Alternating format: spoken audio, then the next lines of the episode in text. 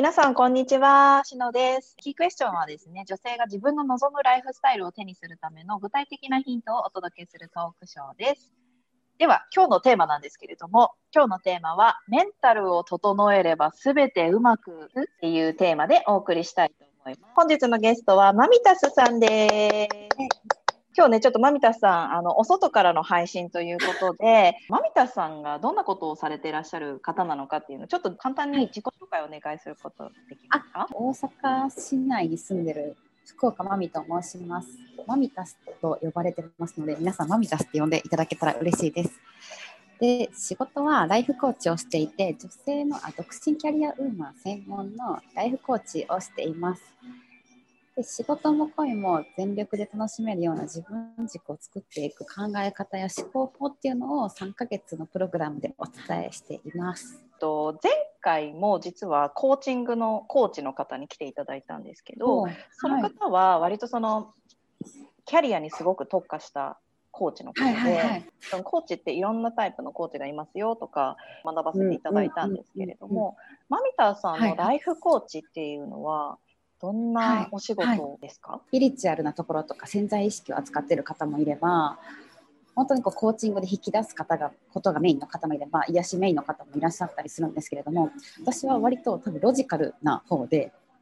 具体的な方法とか論理的な思考で物事を考えるとかそういった点に特化しているのでコーチというよりかは多分ちょっと思考法とか考え方具体的なノウハウを教えるところもあるのでコンサルよりのコーチなのかもしれないなとは思っています。コーチングって話をするして相手のこう思ってることを引き出すのがメインだと思うんですけど私テキストがあるんですよ。テキストに沿って3ヶ月マンツーマンでセッションをしていくんですね。このテキストにはコミュニケーションの具体的な方法どうやって伝えたら相手が不快に思わないかとか、うんうんうん、自分自身の意識はどこに行ってるのかとか、うんうん、ちょっとこじらせてる思考法思考から正しい思考に戻すにはとか時間の明確化とかそういったワークがここに43ページぐらいであるその講座を一緒に進めていく。こじらせ女子をこじらせ女子から卒業させるとかって可能なんですか？そもそもそうこじらせてる原因を分かってない方が多いからだと思うんですよ。こじらせの思考って10種類あるんですよみたいな話からするんですよ。その10種類のうち自分がまずどの思考癖があるかまず気づくっていうところからやって。これ一番多いパターンみたいなのって？完璧主義何々すべき物事に対してこうしてねって言われたらこうすべきっていうふうに何々すべきとかマストで考えてしまう方は多い。どうしてそのライフコーチになられたのか？もともと会社員を4年やっていたんですけれども私親友が2人いて1人はうつになってもう1人は血液の病気を発症したんですよ。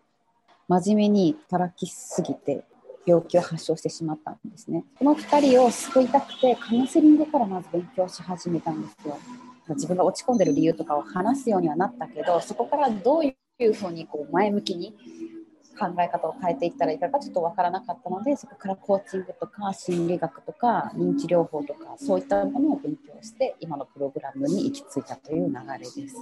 友達から絶対これ仕事にした方がいいよって言われて同じようにこう働きすぎるとか自分は会社員で働く選択肢しかないからここにしがみつくしかないとか自分はできない人間だから完璧にやらなきゃいけないとか、そういう思考を持って働きすぎて人生に迷う女性って絶対に起こるから、絶対仕事にしなって言われたのがきっかけです。コンセプトが仕事も恋も全力で楽しむ。で、あと独身キャリアウーマン専門っていうふうにプロフィールに書かれていたんですけれども、仕事も恋も全力で楽しむっていうコンセプトなのはどうしてなのかなっていうのと、あと、独身キャリアウーマン専門っていうのが、あのそのコンセプトはどうして決められたんですか？あ私のこう思いとして、結婚する前に思考法とか捉え方とか、あとは、うん、と心理学とか、そういったものを学んでおいてほしいなって私のこう勝手な願いがあって、独身キャリアウーマン専門にしてるんですね。結婚してしまった後って、自分に対して多分かける時間が少ない。出産した後も、家族のためとか、旦那さんのためとか、そういう自分以外に時間とかお金をかける割合がどうしても増えてしまうと思うんですね。そうなってから自分の知識とか知恵とか心に対してかける時間が減ってしまうからこそ独身の間にいかに自分自身の精神的経済的独立自立っていうのを積み重ねてるかで結婚した後の女性の過ごし方ライフワークキャリアあとは旦那さんとの接し方が変わるなと思ったので独身の女性に特化してお伝えしています。で仕事だけじゃなくてやっぱり恋ってこう自分を豊かにするものだと思うんですよね。でそれがあって結婚もすると思うので仕事だけじゃなく恋愛も全力で楽しんでいく女性であれば結婚して出産した後も心も豊かにかつ家庭も華やかになっていくんじゃないかなと思って恋も仕事もというコンセプトにしています。恋愛も勉強したんですよ。恋愛心理学とか。恋愛って勉強できるんですか？男性の心理学とかどう伝えたらこう相手も気持ちも自分の気持ちも大事にした言い方になるのかとか服の色の印象でどういうこう相手にどういう印象を与えるかとかそういうのを勉強したら教えれるようになったんですよ。LINE の文章の作り方とか。LINE の文章？そう作り方とか。デートに誘う時ですね。だからニーズがあったからやっただけであんまり私恋愛のことやりたいと思ってなかったんですよ。なんかやりたかったとか好きなこととかではなく本当に求められることに従ってやっていたらこうなったって。最初はみんな悩んでるっていう自覚が少ない方が多いんですよ実は。自分は割と前向きで元気でなんかそんなにこう大きな悩みはないっていう状態の方が私とま何かしらの形で接触をしてで私と話しているうちにあなんかそういえばもうちょっとこここうしたいかもとか実はあんまりやりたいことって見えてないかもとかその人が見えていないその人の悩みっていうのをちょっと引き出すことをするんですね。で見ていくと何があるかって言ったら実は転職しようか悩んでるとかと今のパートナーとの関係に実はちょっと不満があってこのままでいいのかってちょっと現状維持しているけどなんとか決断してみたい気持ちもあるとかあとは自分もちょっと独立してみたいとかそういう実はみたいなところが結構いろんな人が持ってるんですよね。それを引き出して叶えるっていうこ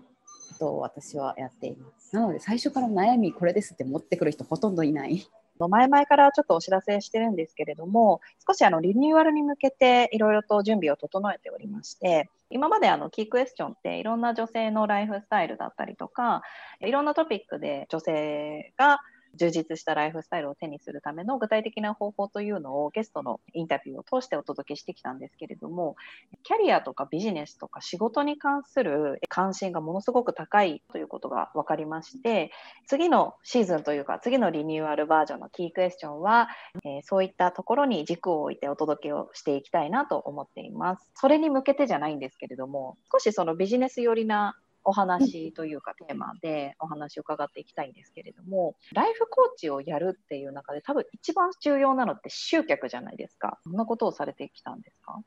求められることをひたすらやる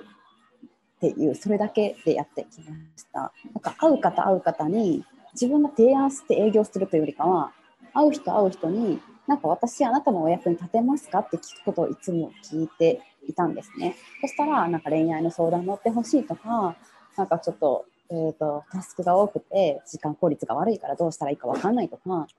なんか人見知りでどうやってコミュニケーション取ったらいいか分かんないとかそういう悩みが出てきたのでじゃあそこに対して私がセミナーするとしたら来ていただけますかとかじゃあそれについてプログラム作るのでよかったらモニターで受けてもらえませんかとかそういうふうに相手が求めてることを聞き出してそれについて後からサービスを作るってことをひたすらやってきたんですよ。もうそれに尽きるセミナーの内容もお客さんから何がいいか聞いてそれを実践したし欲しい知識とか情報とか今回 YouTube やったりインスタライブもするんですけど YouTube のテーマは全部自分の周りの人からどんな話聞きたいか全部聞いてそのテーマに沿って喋ってるんですよ。というふうにその人が求めてるものに応えてたら仕事になるんだなっていうふうに気づいて最初はお客さんがいないわけだから身の回りのお友達とか知り合いにそういうようなことをやってでそれに応えることをサービス化していったってそうですそうですそうです。お友達誘ってきてくれたり友達に紹介してくれたりっていうのが起きたっていうか YouTube 毎日更新してるってなんかこれも気になるんですけど今私がですねマミタスさんのチャンネルを見ているところだと、えー、選択に迷った時の失敗しない心構えチャンスが来たらすぐ行動するコツ、えー、分かってるけどやめられない直したい癖の直し方なかなか物を捨てられない人の断捨離術あと相手に不快に思われず上手に本音を伝える4つの伝え方。大好きな人と巡り合って結婚したい最愛の人と結ばれるには元彼とデートする人集合デートするときに実践すべき5つのこと。そうなんかもうとにかくブワーっていろんなハウツー系の動画が上がってますのですごい気になるんですけどこう今リモートになったからいろんなことが。リモートワールドの中での人脈術とかコミュ力みたいなのとかあこれいいな。リモートワールドでのコミュ力ちょっと入れます。うんなんかそういうのとか結構困ってる人は困ってると思うんですよね。そうですよね。そうですよね。リモートまだ苦手って方もいらっしゃいますもんね。いるし今までと違う世界の中でのコミュニケーションとか仕事があるから心理的な面で本当だったらこうした方が印象が良くて次につながるとかが分かるといいのかなとか思ったりしますけどね。えー、めっちゃ面白そう、めっちゃ面白そう。あんま考えたことなかったです。でも今聞かれたらなんか喋れる、喋りたい気がしてきました。LINE でのコミュニケーション術。いや、私のが正解かどうかわかんないけど、なんか参考になれば。ねみんなどういうんだろうっても気になるから、なんか、マミタスさん的なやり方とかもシェアするとあれなんじゃないですかね。心理学的な視点も入れながら話しましょうかね。うん、もうちょっとしのさんの人脈術も聞きたいですね。どうやって人脈増やした 現代の人脈は SNS ですよ、皆さん。SNS やりました、SNS。えそのトークはみんな知りたいと思います。その全然知らない人にどうやどういう文章で DM 送ったらいいのかとか。ああ、もう任せて。内容めっちゃ知りたいです、私そこ。ね、会社に電話してもいないじゃん、みんな。いないですね。我流なんだよ、私の場合は。私の場合の。いや、でも我流を聞きたいじゃないですか、みんな。そうか、そうか、そうか。あのリリニューアルの暁には、皆さんにあのあの放出しますので、ぜひ聞いていただければと思います。いや、私もリアルがメインですよ、本当に。ね、リアルがやっぱ一番強いですよね。早いし。早い、早い。でも、そんな私も SNS の世界に飛び込もうとしているので、そこは篠さんに教わらないといけない。私ももう我流なので、皆さんいろんな学びを学ばせていただきながらでございます。フォロワー数じゃなくて、多分いかに濃いファンを作るかってところですよね。やっぱり大事なのは、ちょっとだけ小出しにすると、合ってなくても合ってるような気分になってもらうっていうのが私のあと雑談ネタを散らべ散らばしてるっていうのが私の SNS のあれであのこれをやりながら自分でもおおなるほど SNS ってここ聞くんだとかって分かったのでその辺はちょっとそういうのを出していきたいなと思っています。しの先生に教わりたいです。お互い先生。ならなきゃ。マミタスさんの、えーと、インスタ何でアカウント検索すれば出てくるんだマミタスで出るマミタスマイル。M-A-M-I-T-A-S-M-I-L-E。マミタスマイルですね。えー、こちらで皆さん、はい、マミタスさんの、えー、メメンタル整える方法をぜひ吸収して整えていただければと思いますので、見てみてください。はい。リニューアルのお知らせとかはしちゃったんですけれども、新しいエピソード配信しましたよっていうお知らせは、LINE アットと、あとインスタとツイッターでお知らせいち早く出しますので、LINE アットはアットマークをつけて、しのしの SHINO、SHINO、アットマーク、しのしの。で、えツイッターに関しては、キーアンダーバークエスチョン、キーアンダーバークエスチョン、インスタグラムは、キークエスチョン .jp、キークエスチョン .jp でまあ、多分ね、全部キークエスチョンで検索すると出てくると思うので、ぜひフォローしてチェックしておいてください。はい。では、今日はマミタスさん、お忙しい中、スタバからのお届けありがとうございました。ありがとうございました。